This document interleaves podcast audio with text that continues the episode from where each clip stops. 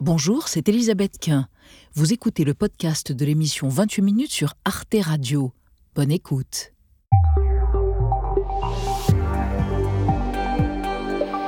Bonsoir, très heureuse de vous retrouver dans 28 minutes. L'actualité, c'est la minute de silence cet après-midi à l'Assemblée nationale en hommage au jeune Thomas, 16 ans, tué au couteau à la fin d'une fête de village à Crépol dans la Drôme. C'était le 19 novembre dernier. Un bref répit alors que les politiques se déchirent autour de ce fait divers tragique. Ce qui a coûté la vie à Thomas n'est ni un fait divers, ni une simple rixe en marge d'un bal de village. C'est un drame qui nous fait courir le risque d'un basculement de notre société si nous ne sommes pas à la hauteur. Précisément, qu'est-ce qui transforme un fait divers terrible en fait politique? Quel est le jeu des médias, des politiciens eux-mêmes, des réseaux sociaux et puis de nous autres citoyens avides, animés par les passions tristes et mortifères? On en débattra ce soir avant de retrouver dans la dernière partie de l'émission Marie Bonisseau et Xavier Mauduit. Bonsoir, Bonsoir Elisabeth. Bonsoir tous les deux. Xavier, je commence avec vous. Une tempête a balayé le sud de la Russie et la Crimée, annexé des millions de foyers privés d'électricité. C'est l'occasion d'évoquer une autre tempête au milieu du 19e siècle, dramatique elle aussi, mais qui a eu des conséquences positives. Et vous, Marie? Eh bien moi, euh, la croisière qui était censée être la plus longue de l'histoire, qui s'avère être la déception du siècle. Je vous raconte l'histoire de ces passagers qui ont tout quitté, tout plaqué pour faire le tour du monde et qui se retrouvent à quai. À tout à l'heure, les amis. Pour commencer ce soir, nous recevons une femme qui se décrit ainsi. Je suis un bas-relief qui s'effrite. Elle s'appelle Françoise Lefebvre, 81 ans, humour implacable, ancienne SDF, oui, grande amoureuse, broyée par la vie, mais sortie du gouffre grâce à l'écriture. Elle publie un récit précieux, La salamandre aveugle. Elle est avec nous ce soir. Vous êtes dans 28 minutes, c'est parti.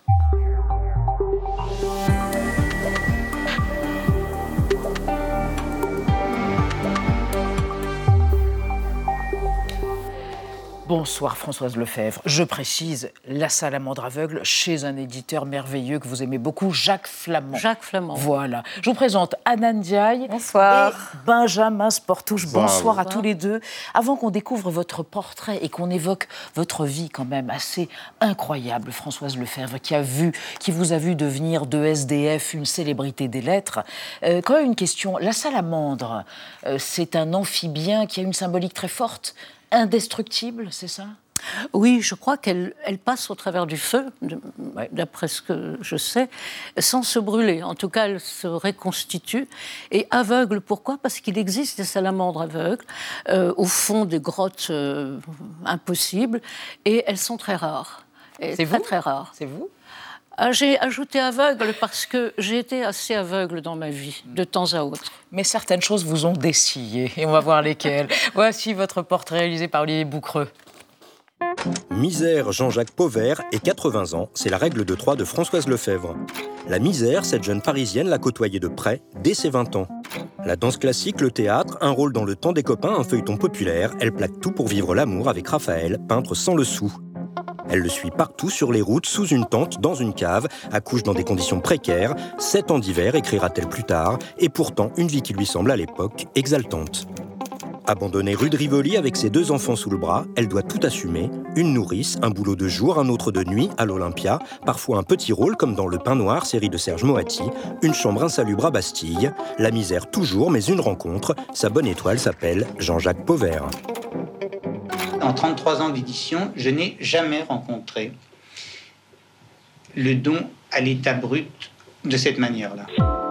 L'éditeur qui travaille sur une collection dédiée aux témoignages de femmes la pousse à écrire en janvier 1972.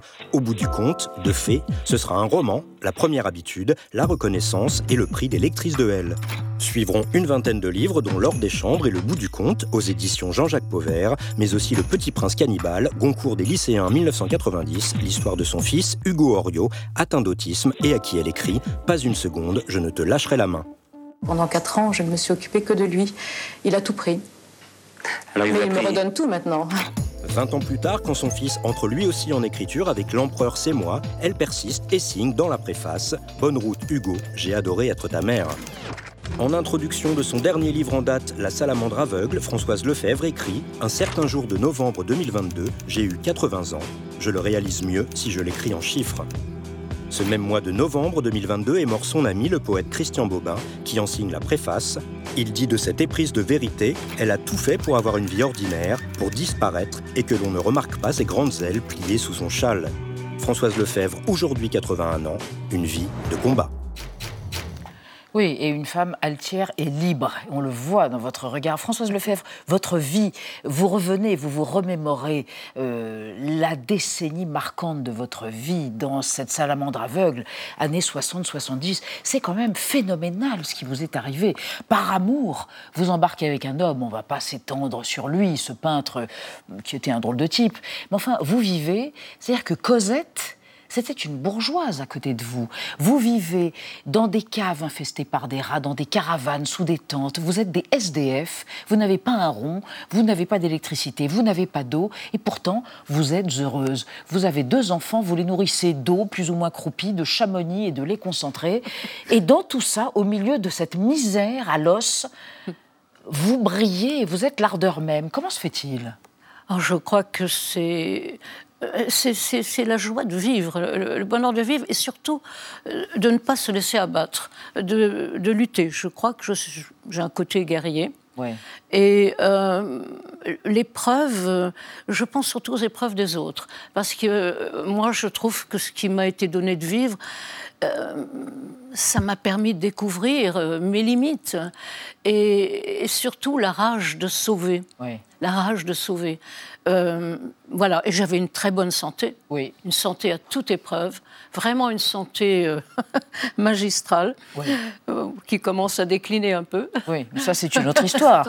mais, mais, revenons aux années 60, parce que vous évoquez votre situation de fille-mère. Oui. Vous vivez avec cet homme, vous n'êtes pas mariée, vous êtes très jeune, vous avez deux petites filles, et fille-mère à la fin des années 60, c'est un truc épouvantable. Vous dites même les féministes m'ont snobé. Ah oui, ah oui. Ah il n'était pas question de leur demander de l'aide, mais si je ah leur en avais demandé, elles m'auraient ah, snobé parce que je n'avais pas pris la pilule, je n'avais pas considéré l'IVG. Non, il fallait euh, avorter, etc. Même illégal. Euh. Non, euh, comment dire, c'était une telle joie d'avoir des enfants que que la, que la vie me joue ce tour-là, ce sale tour, me permettait de, d'une façon mais de m'exprimer, de m'exprimer en toute liberté, sans le secours d'un homme, sans le secours de rien. Je m'étais dit, je pars de là, de cette chambre de la Bastille. On m'a on m'a pris mes enfants, enfin en tout cas j'étais obligée de m'en séparer. Vous les avez mis en nourrice Eh bien j'irai les rechercher avec les dents, mais je les aurai. Vous l'écrivez d'ailleurs, j'irai les rechercher avec les dents. Oh, je retrouve les. je ne sais pas, vous avez trouvé tout ça. Incroyable. Vos deux filles, Rebecca et Olivia, vous leur dédiez d'ailleurs ce récit, La salamandre aveugle, euh, ont-elles conçu une mélancolie, une amertume, ou finalement sont-elles pleines de gratitude vis-à-vis de vous pour cette euh, enfance et cette jeunesse Elles sont pleines de gratitude. Euh, et elles, comprennent, enfin, elles, sont, elles ont maintenant un certain âge et elles savent très bien ce que j'ai traversé. Et je crois qu'elles-mêmes ont traversé des épreuves aussi. Et voilà, hmm. elles savent. Vous avez dit euh, la salamandre aveugle. Est-ce que euh, vous avez vécu une passion avec cet homme. Est-ce que vous diriez aujourd'hui que vous étiez, vous étiez sous emprise quelque part et qu'aujourd'hui, à l'époque qu'on vit, ne pourrait plus le tolérer Non, je... femme aujourd'hui comme vous ne pourrait plus Non, je crois que je, je, voulais toujours être amoureuse. Et une amoureuse fidèle, mmh. c'est-à-dire et une amoureuse qui entreprend. Qui, euh, il était peintre et il, géniait beaucoup sur la, la gloire, qui, la reconnaissance qui n'arrivait pas. Et, moi, j'ai dit, tu vas voir, on, on va y aller. Et on a traversé comme ça des tas de pays. Rien ne me faisait peur, rien, absolument rien. Et, euh, et, puis, euh, il s'est trouvé qu'au moment où... où euh, ce qui vous a abandonné violemment Voilà, oui, c'est ça. Oui. Mais vous savez, il y a beaucoup de femmes hein, abandonnées de cette façon et bien plus cruelles, hein, bien plus cruelles, et qui n'ont pas, qui n'ont pas, disons, par chance, mon tempérament. Mmh. Certes. Alors, on va évoquer avec vous, Françoise Lefebvre, et avec Anna, euh, non pas ce qui se passait dans les années 70, les enfants mis en nourrice ou les enfants euh, avec des familles sans papier, sans domicile fixe, mais les enfants aujourd'hui, un rapport de l'UNICEF sur les enfants qui vivent dans la rue. Oui, aujourd'hui, ils sont 2800 en France à vivre dans la rue, selon l'UNICEF. Faute de place en hébergement d'urgence, c'est 20% de plus que l'année dernière. Et parmi ces enfants, eh bien, il y en a un sur quatre qui a quand même moins de 3 ans. Mmh. La situation est sous-estimée, selon UNICEF France et elle pointe du doigt les conséquences désastreuses sur le quotidien de ces enfants qui sont privés de sommeil, privés d'intimité et qui ne peuvent pas avoir une scolarité euh, normale. Alors le mois dernier, plusieurs associations et des parlementaires ont uni leur voix dans une tribune transpartisane pour demander au minimum 10 000 places d'hébergement d'urgence supplémentaires. Françoise Lefebvre, vous, euh, vous avez vécu dans la rue avec vos enfants au début des années 70, on le disait tout à l'heure. Pourquoi vous n'avez pas demandé de l'aide à des associations ou institutions? Parce qu'à l'époque, il faut revenir dans les années 60-70, celles qu'on appelait les filles mères. Elles étaient très mal vues et je vous assure qu'on pouvait vous rafler vos gosses.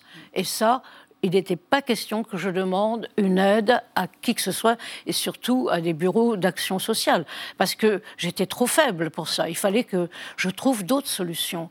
Et je les ai trouvées, finalement.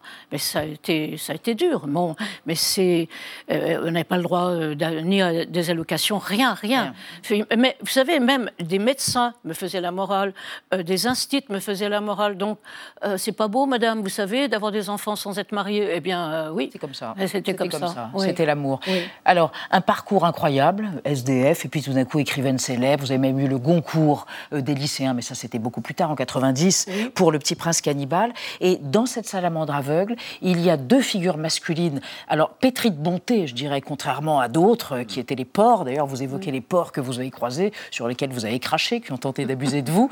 Christian Bobin et Jean-Jacques Pauvert, ah l'éditeur magicien. Oui, oui. Je dois tout à Jean-Jacques Pauvert, à cette rencontre éblouissante.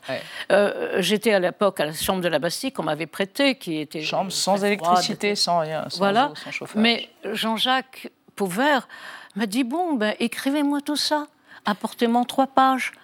Ah, j'ai dit oui. Et euh, après mon, mon travail d'ouvreuse, j'ai écrit et à l'époque, il n'y avait pas de portable. Et je, en rasant les murs, je lui ai apporté mes quelques feuillets. Et il m'a dit, rappelez-moi dans deux jours. Et il m'a dit, mais venez vous me voir, Françoise, j'ai des choses extraordinaires à vous dire.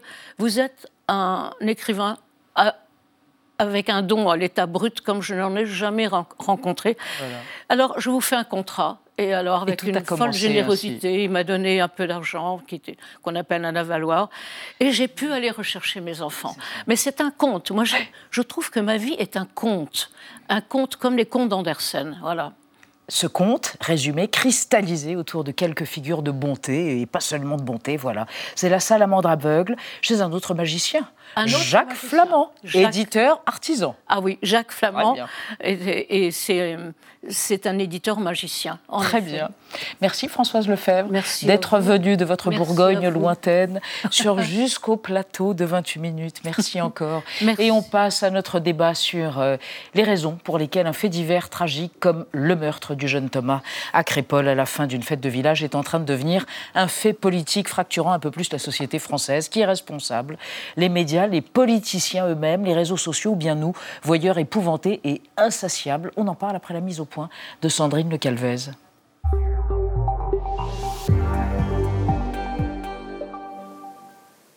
Une minute de silence cet après-midi à l'Assemblée nationale à la mémoire de Thomas, 16 ans, tué au couteau dans un bal de village de la Drôme.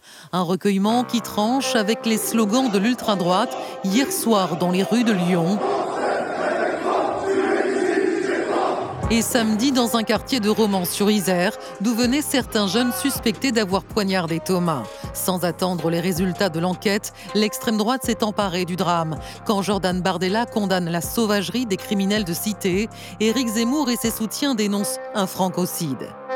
On est là pas seulement face euh, à un fait divers ou à un futile euh, règlement de compte qui aurait mal tourné, non, on est véritablement face à la manifestation du racisme anti-blanc. À quel moment un fait divers devient-il un fait politique Où commence la récupération La question se pose, d'autant plus que l'indignation des formations politiques apparaît sélective. Jean-Luc Mélenchon et la France insoumise ont relayé ces derniers jours une autre affaire.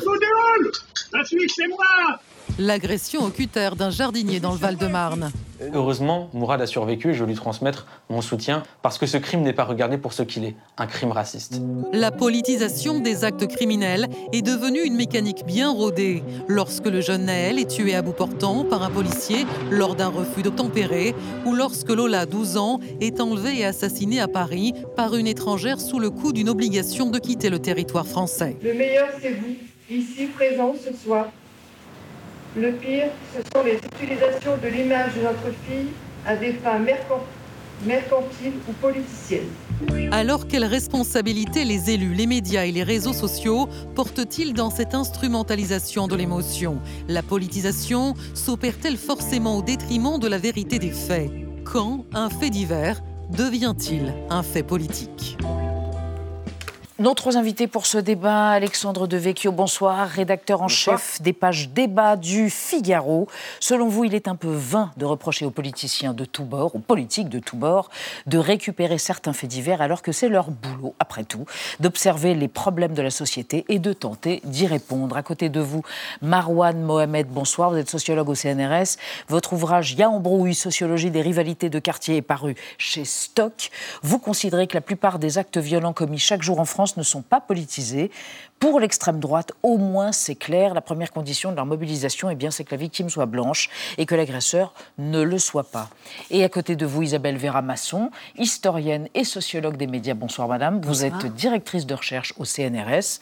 Et selon vous, cela fait des siècles que les faits divers font vendre les journaux et qu'ils sont exploités à des fins littéraires politique. On y reviendra évidemment au cours du débat.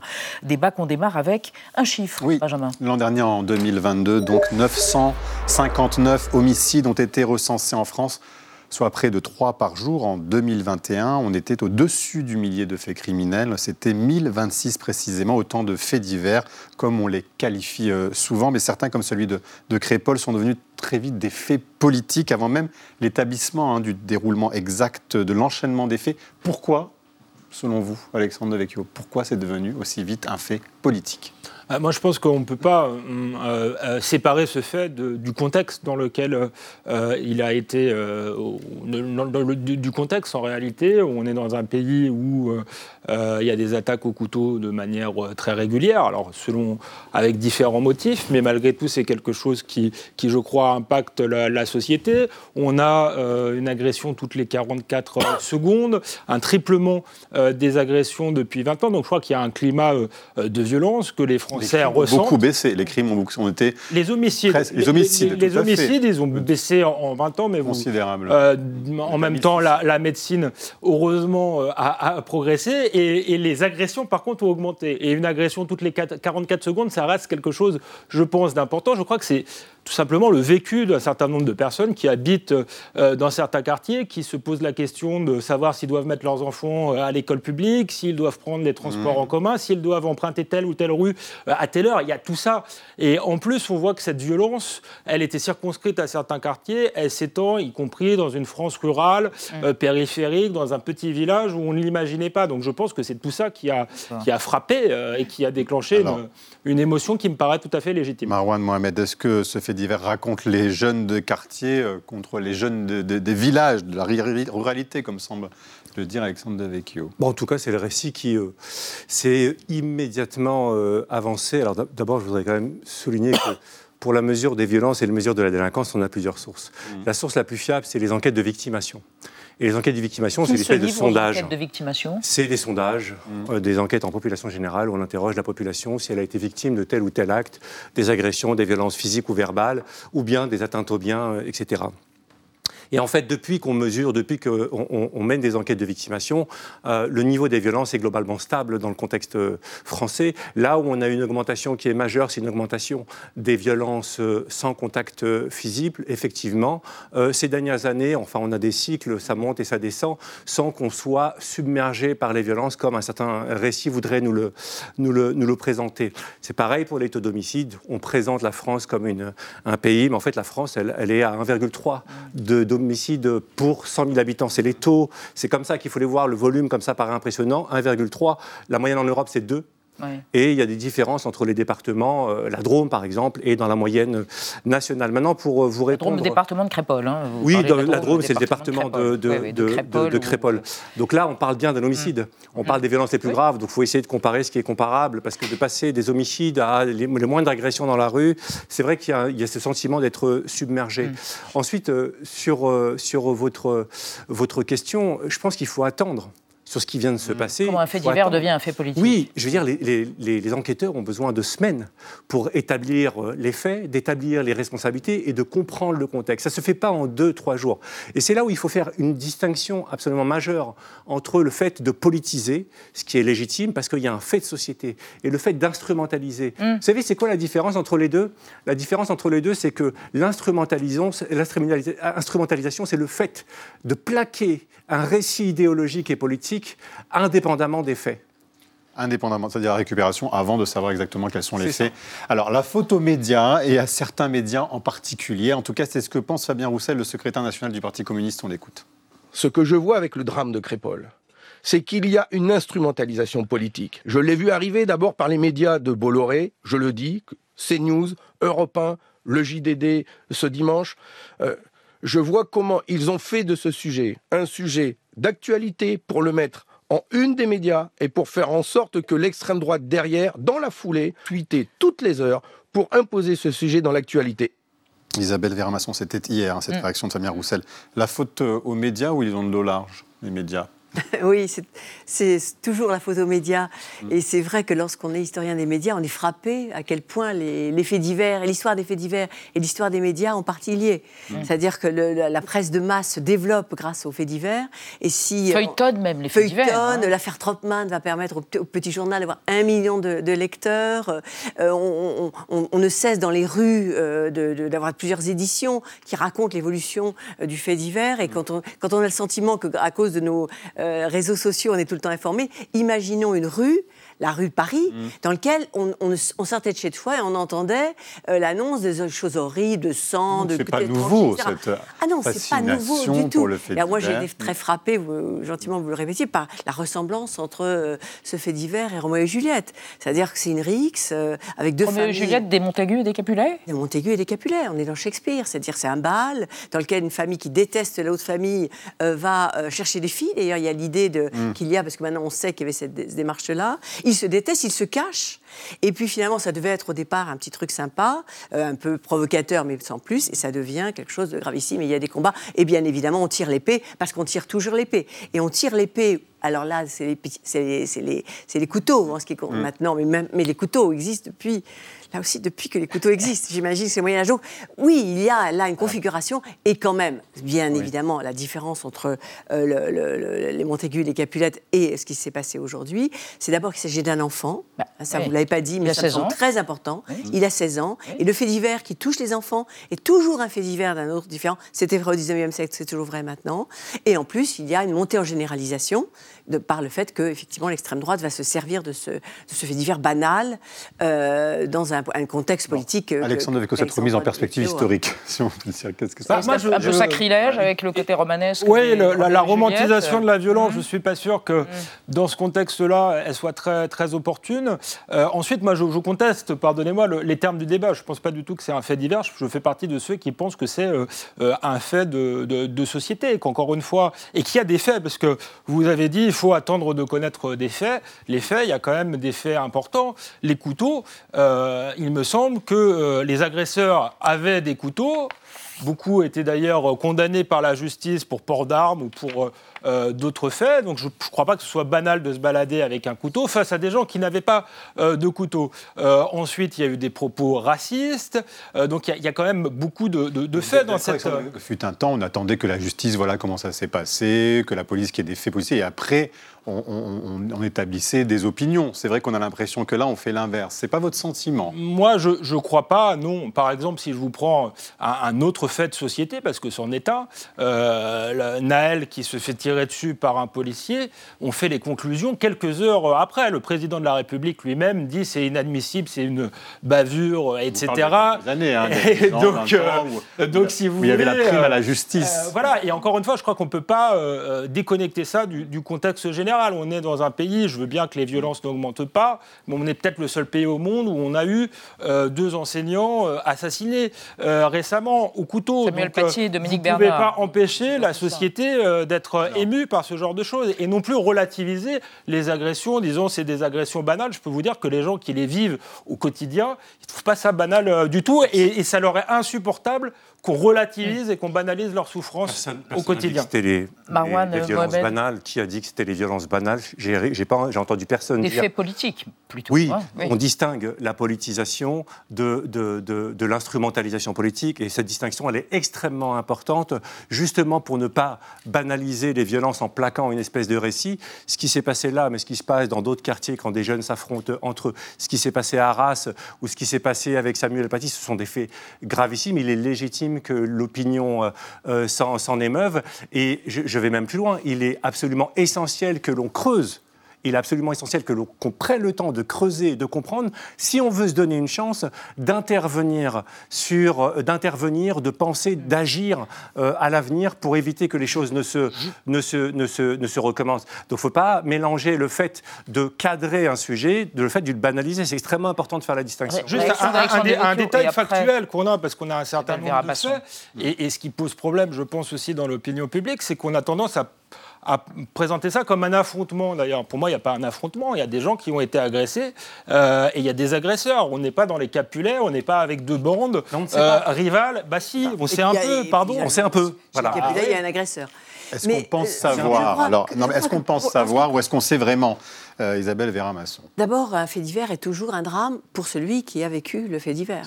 Évidemment. Il s'agit en général de morts. Parfois, c'est pire que des mm. morts. Mm. Je veux dire, euh, l'affaire Trottmann dont on parle ben, en souriant, parce que c'était il y a eu huit morts. Et en plus, ils se sont tués les uns les autres. les histoires de, crimes sexuels sont atroces. Donc, c'est pas du tout dire que c'est banal, ça signifie pas que c'est atroce pour ceux qui le vivent. Ça veut dire que depuis que les hommes sont, sont des hommes, et là ce sont souvent des hommes quand même, eh bien la violence fait partie, c'est comme une espèce de, de jeu social. Hein. on se cherche des ennemis. Euh, c'est euh, euh, le petit village du coin se, dispute avec le village, le village. Est-ce que ça dit pas plus, pardon, pour rebondir sur ce que dit Alexandre pardon, est-ce que ça dit pas plus Est-ce que c'est pas un fait divers qui dit un fait majeur? C'est même par exemple le président de la République qui a eu une lecture quasiment ethnique et le ministre de l'Intérieur aussi quand il disait qu'il y avait 7% d'étrangers dans la population totale et 24% d'entrées en prison. C'est eux aussi qui donnent à ce moment une, très lecture à, ces, Moi j'étais très frappée par la dramatisation de Olivier Véran. Je veux dire, le porte-parole du gouvernement. Le du gouvernement. Je veux dire, sa prise de position, on voit bien qu'il est dans la communication politique. Hein, ce que je ne pense pas que nous sommes là. C'est-à-dire qu'il sait que pour la population, c'est l'histoire de. On en parlait de Papivoise. Hein, ils ne veulent pas recommencer l'affaire de Papivoise. Ils ne veulent pas sous-estimer, ils ne veulent pas dédramatiser. Mais je ne sais pas si, en, hum. exagérant l'importance de, de, cet acte atroce pour Thomas et sa famille, évidemment, il n'amplifie il, pas, il ne provoque pas une espèce de peur qui euh, serait malsaine dans une société. plus globalement, est-ce qu'à un moment donné, le fait divers n'est pas aussi là pour appuyer un fait de société Passons à autre chose. Par exemple, il y a eu récemment le suicide d'un adolescent qui a beaucoup marqué les esprits, celui de Nicolas, et qui a révélé tout un cas qui était celui du harcèlement euh, scolaire, qui est une plaie et un fléau dans notre société. C'était aussi ça, peut-être, le rôle des proches des victimes, de le rendre public. C'est pas seulement les politiques qui s'en emparent, c'est la famille qui s'en est emparée. Bien sûr, bien sûr, bien évidemment. Mais vous savez, euh, fait divers, pour moi, pour moi, en tant que sociologue, il n'y a que des faits de société. Il n'y a que des phénomènes sociaux. Mhm. Fait divers, c'est une rubrique journalistique. Et ça n'est que ça. Vous voyez ce que je veux dire? En tant que tel, le mot fait divers. Pour un sociologue, il n'y a que des faits de société. Mais si un fait de société, c'est un fait Donc la question des violences et des violences juvéniles, ce sont des faits de société. Mm. La question du harcèlement renvoie à un phénomène de Mhm. société, et c'est comme ça qu'on essaye de penser, de penser des phénomènes de société, et pas Et de les seulement prévenir, une histoire dramatique pour lui imposer un récit, y compris des fois contre la vie Mm. euh, des, des familles, comme dans le cas de, de- de- de Lola, pour servir un agenda idéologique et un récit, un récit pré- pré- préétabli. C'est comme le fait, comme vous l'avez dit, de mobiliser la question des statistiques, le pourcentage, la surreprésentation de personnes d'origine euh, euh, ou de nationalité étrangère euh, dans telle ou telle catégorie de, de, de- de- de délit. Si on ne euh, rentre pas dans le détail, si on n'explique pas comment euh, la police et la justice fonctionnent, si on ne, met, fait- on ne met pas en lien la situation sociale, la condition sociale avec la condition migratoire, si on ne rentre pas dans ce détail-là, eh ben on sert un narratif qui vise à réduire, à réduire l'acte de transgresser avec l'origine. Est-ce que le fait de société, quand même, ce qui n'est pas nouveau, n'est pas en train de servir depuis quelques années un agenda politique? Mais j'ai envie de dire, c'est ce que on disait en préambule, le rôle euh, des politiques, c'est quand même d'observer la société, de faire un diagnostic et de proposer des solutions. D'ailleurs, on voit bien que dans l'espace public, il y a différentes visions de- des choses qui s'opposent. Pour l'extrême gauche, la menace principale en France, c'est euh, l'extrême droite. Pour une partie euh, de la droite, il y a effectivement une situation de violence systémique et non pas de violence policière systémique. Et cette situation est en partie liée à l'immigration. Je pense que c'est un débat euh, public euh, qu'o- qu'on a tous et que ce fait est sans doute, euh, oui, révélateur de cette, de cette réalité-là. Ensuite, vous parlez de, de grille de lecture ethnique. J'ai vu personne avoir une grille de lecture ethnique. J'ai vu des gens poser la question de l'immigration, mais c'est pas tout à fait la même chose que celle de la couleur de peau. Il faut quand même être, être assez précis euh, sur, euh, sur les Tous les termes. mises en cause sont français, quasiment. Tous sont français. Oui, mais ça pose la question de, de l'intégration. Alors, on peut ne pas vouloir se la poser parce qu'elle met mal à l'aise. je crois. Donc que ça pose, la- ça la pose- non, mais non, alors mais moi, on je peut aussi la- mal à l'aise avec rien. Mais vous dites que ça pose pas la question ethnique, ça pose la question de l'immigration. Ah ouais, je vous pose dis la qu'ils sont tous français. de l'immigration Ah oui, ça pose maintenant la question de l'intégration. Alors, il se trouve que les prénoms de ces Français ont été mis à la une du JDD il y a deux jours, c'était dimanche, et on va parler de ça avec vous, Anna, de ce que font les médias, la manière dont ils font le choix de révéler ou d'occulter les prénoms des agresseurs qui sont présumés innocents. Rappelons-le, que dit la loi, précisément par rapport au rôle des journalistes et des médias Alors, ce qui est sûr, c'est que les prénoms peuvent être dévoilés dans tous les cas, mais pour les noms de famille, c'est moins simple. Par exemple, pour les mineurs, qu'ils soient auteurs ou victimes d'infractions, la loi interdit formellement de révéler leur identité complète. Les médias ont donc parlé de l'affaire Naël, hein, le jeune garçon de 17 ans tué par un policier, et de l'affaire Thomas, sans jamais dévoiler euh, les noms de famille. Et par ailleurs, toute diffusion de photos ou révélation de l'identité d'un délinquant mineur est passible d'une amende de 15 000 euros. Pour les personnes majeures, maintenant, plusieurs cas de figure. S'il s'agit d'une personnalité publique, eh bien, les noms et prénoms peuvent être dévoilés, comme dans le cas de l'affaire Pierre Palmade. Si la personne est décédée, son nom de famille peut aussi être dévoilé après sa disparition. Et dans le cas où la personne est majeure et vivante, eh bien là, il n'y a pas vraiment de règles à proprement parler. Ça va dépendre de l'éthique des journalistes. Et le quotidien Ouest France a d'ailleurs été le premier média à se donner d'une charte éthique en 1990 sur cette question. Par exemple, le nom d'une personne n'est révélé que lorsqu'elle est mise en examen et écrouée. Et dans le cas où l'affaire prend une tournure euh, exceptionnelle ou un retentissement national, eh bien, les journalistes sont invités à contacter systématiquement la rédaction en chef pour réfléchir, décider ensemble de la marche à suivre. Alexandre Devecchio, je me tourne vers vous. Au Figaro, euh, est-ce que vous avez une charte comme ça de déontologie? Comment ça Nous, fonctionne on n'a pas de charte, mais un principe qui est, euh, on est journaliste, il y a des faits, euh, on donne tous les faits qui sont à notre disposition. pour dévoiler Ce qui est étonnant dans cette affaire, c'est que normalement, euh, en pratique, euh, c'est l'identité de ceux qui ont commis ce type d'acte est, très, fa- est révélée, quoi, soit par le procureur, c'est très facile de se, le- de se procurer. Là, il y a une forme euh, d'omerta, ça a d'ailleurs été dit dans nos colonnes par un ministre qui euh, disait, comme les prénoms sont tous d'origine étrangère, euh, faut pas les dire parce que ça va provoquer des- des réactions dans la Vous, vous population. êtes pour les dévoiler. Donc, moi, je pense Figaro, que les gens, vous des- le les gens doivent connaître les faits et ensuite ce sont des gens responsables et ils en tirent les interprétations qu'ils veulent. Pardonnez-moi. Donc, je crois que c'est ça. euh, L'identité, c'est une information cruciale Je ce pense type que c'est une, information cruciale, d'autant plus dans ce cas-là où, je le rappelle, euh, il y a euh, beaucoup de témoins qui Le cas dont vous a- parlez, c'est l'affaire de Crépol, Ouais, hein, l'affaire Thomas. de Crépol, il y a beaucoup de témoins qui euh, disent que les agresseurs ont eu des propos euh, racistes. Dans ce cadre-là, c'est quand même intéressant de connaître l'identité euh, des agresseurs. Donc oui, je pense que c'est révélateur et je pense que l'espèce d'omerta qu'il y a eu autour n'a fait que, grossir. Peut-être, on dit il y a une réaction de l'opinion publique, mais si on veut nourrir justement sur le tabou le populisme, pas mieux s'y prendre. Ah ben, qui pourrait nourrir le populisme. Est-ce que, est que vous, euh, en tant que sociologue, euh, vous, vous, qu'est-ce que vous voyez dans les faits? Bah, Qu'est-ce que raconte le prénom? Pour ceux pour qui mm. c'est important le prénom Qu'est-ce que raconte le prénom? Est-ce que euh, le prénom Nicolas pour un assassin a la même signification politique que le prénom Mohamed mm. euh, quand un acte euh, ou un homicide est, commis dans la presse, dans l'instrumentalisation Là, je veux dire, c'est très intéressant ce qui est en train de se dire. c'est que, au fond, le prénom qui révèle l'origine culturelle, c'est ça qui est recherché, c'est pas autre chose. C'est l'origine culturelle, c'est-à-dire euh, savoir s'il est nord-africain ou est-africain ou est-ce qu'il a un prénom à consonance française pour pouvoir plaquer un récit à partir de ça. Ensuite, le deuxième chose, et mm. c'est extrêmement important, cette question du prénom n'est importante dans cette presse-là uniquement pour définir et pour parler des transgressions des minorités uniquement pour ça. Pas pour les transgressions des gens qui appartiennent ou qui sont présumément qui appartiennent au, groupe majoritaire, mm. ni pour parler des, des, beaux parcours euh, de personnes euh, qui appartiennent aux, minorités. C'est assez extraordinaire. C'est-à-dire que l'origine culturelle, mm. apparemment, elle ne s'active euh, comme explication uniquement que pour parler des, passages à l'acte. C'est très sélectif comme approche. Merci. Je crois pas qu'on soit. non mais juste, quand même, je crois pas qu'on soit, qu'on soit sélectif, pardon. Euh, je ne crois pas du tout. Euh, on révèle les prénoms euh, dans, tous les cas et parfois on peut faire des liens effectivement. Très bien. Moi, je, crois merci, quand même Pardonnez-moi. Pas dire la vérité, c'est prendre le risque d'être taxé de complètement. Le débat est terminé. Merci en tout cas à tous les trois d'avoir accepté de débattre et d'explorer notre question du jour autour des faits divers. Faits politiques, oui ou non On reste dans l'actualité avec Marie Bonisseau et Xavier Maudieu. On va évoquer la tempête du siècle qui est en train de dévaster l'Est de l'Europe et plus léger, la croisière du siècle qui vient de couler et d'être annulée. Mais d'abord, les mauvaises dettes de l'actualité qui ont été repérées comme tous les jours par Thibault Ce soir, c'est le redoublement, redoublement scolaire qui pourrait être réintroduit par le ministre de l'Éducation nationale, Gabriel Attal. C'est entendu. Le redoublement. Le redoublement. Est-ce que le redoublement est une chance ou est-ce que c'est considéré comme une sanction? Qu'est-ce que ça veut dire? Exactement ce que ça dit. Merci de m'en dire un peu plus. Entendu.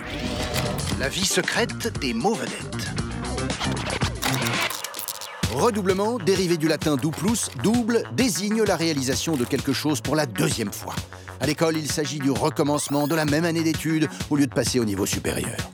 Le ministre de l'Éducation nationale, en mission pour élever le niveau général des élèves, a déclaré vouloir revoir la question du tabou du redoublement. En 1993, quasi 50% des élèves de 3e avaient redoublé au moins une fois, contre 24% en 2013 période où, malgré la baisse, la France présentait encore un taux de redoublement des plus élevés de l'OCDE. Et en 2014, la ministre concernée réservait le redoublement aux gamins victimes d'une rupture des apprentissages ou pour garantir leur choix d'orientation. Refaciliter le redoublement à l'école nourrit l'ambition ministérielle de faire remonter la France au classement PISA, ce comparatif international sur le niveau scolaire des jeunes de 15 ans, où la patrie de Jules Ferry décroche rarement mieux qu'un tableau d'honneur médiocre entre la 20e et la 26e place selon les épreuves sur 79 pays évalués en 2019. Si le redoublement est populaire chez les Français, la recherche montre que les pays où il est fréquent se classent moins bien que ceux où l'école accompagne les plus faibles, comme la Finlande à la deuxième place européenne. Par ailleurs, le redoublement fait effet un an, mais rarement plus. En CE2, un redoubleur de CP réussit moins bien qu'un non-redoubleur de CP. Redoubler est aussi une affaire de thunes. Coût pour l'État, 8 000 euros par élève au collège, 10 500 au lycée.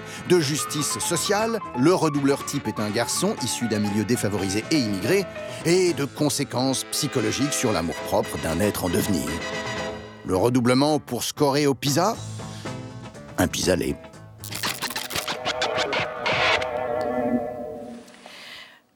Madame Bonisseau. Bonjour, madame. Monsieur j'allais dire monsieur Nolte, mais non, hein, on en sort de monsieur Nolte.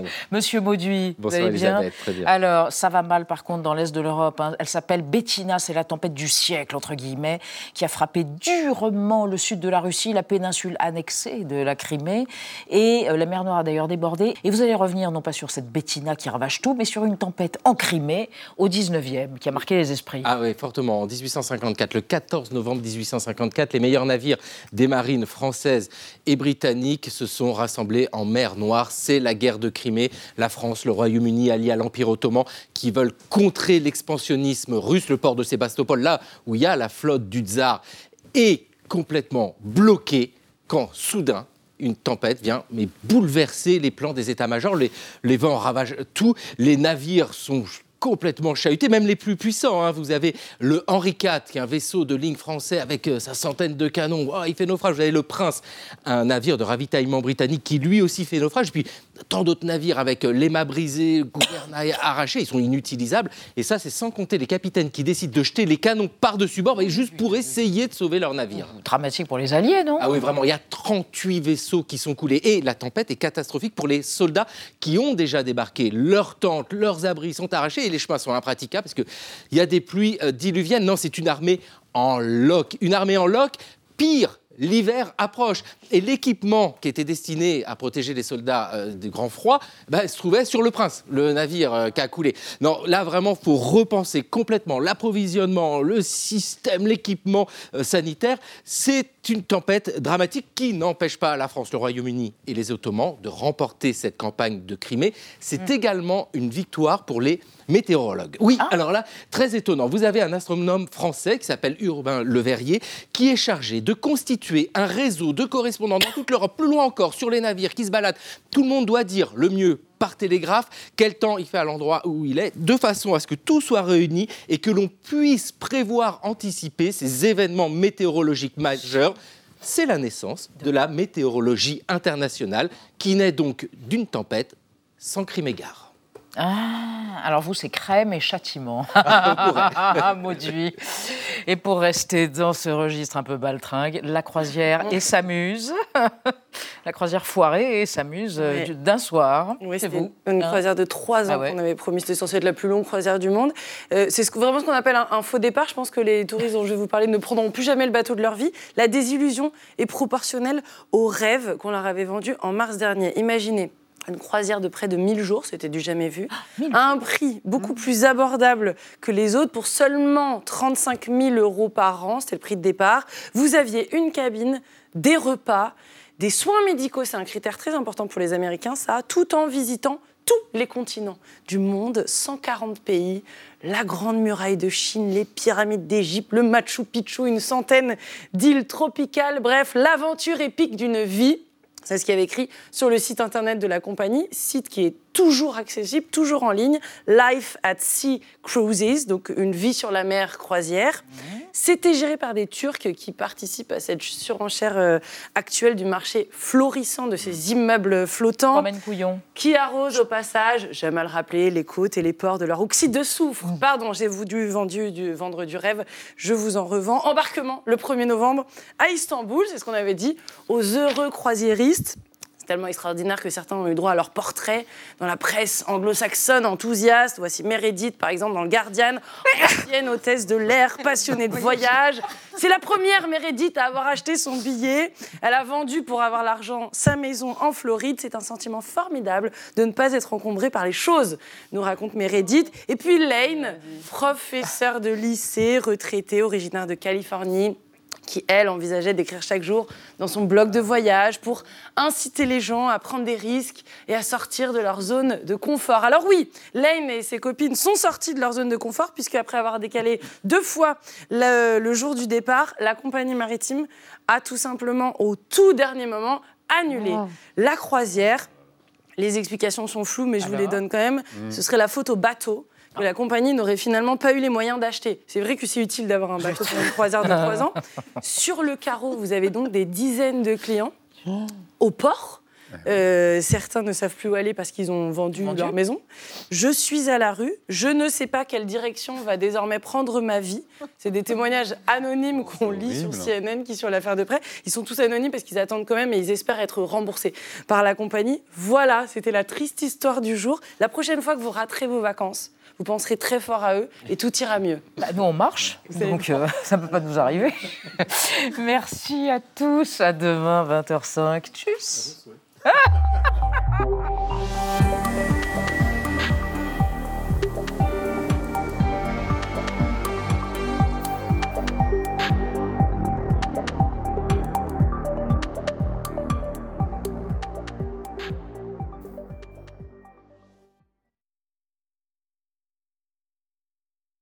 Retrouvez le podcast de 28 minutes sur toutes les plateformes de podcast et sur arteradio.com. Et pour soutenir l'émission, abonnez-vous, commentez, critiquez, mettez des étoiles et partagez le podcast avec vos proches.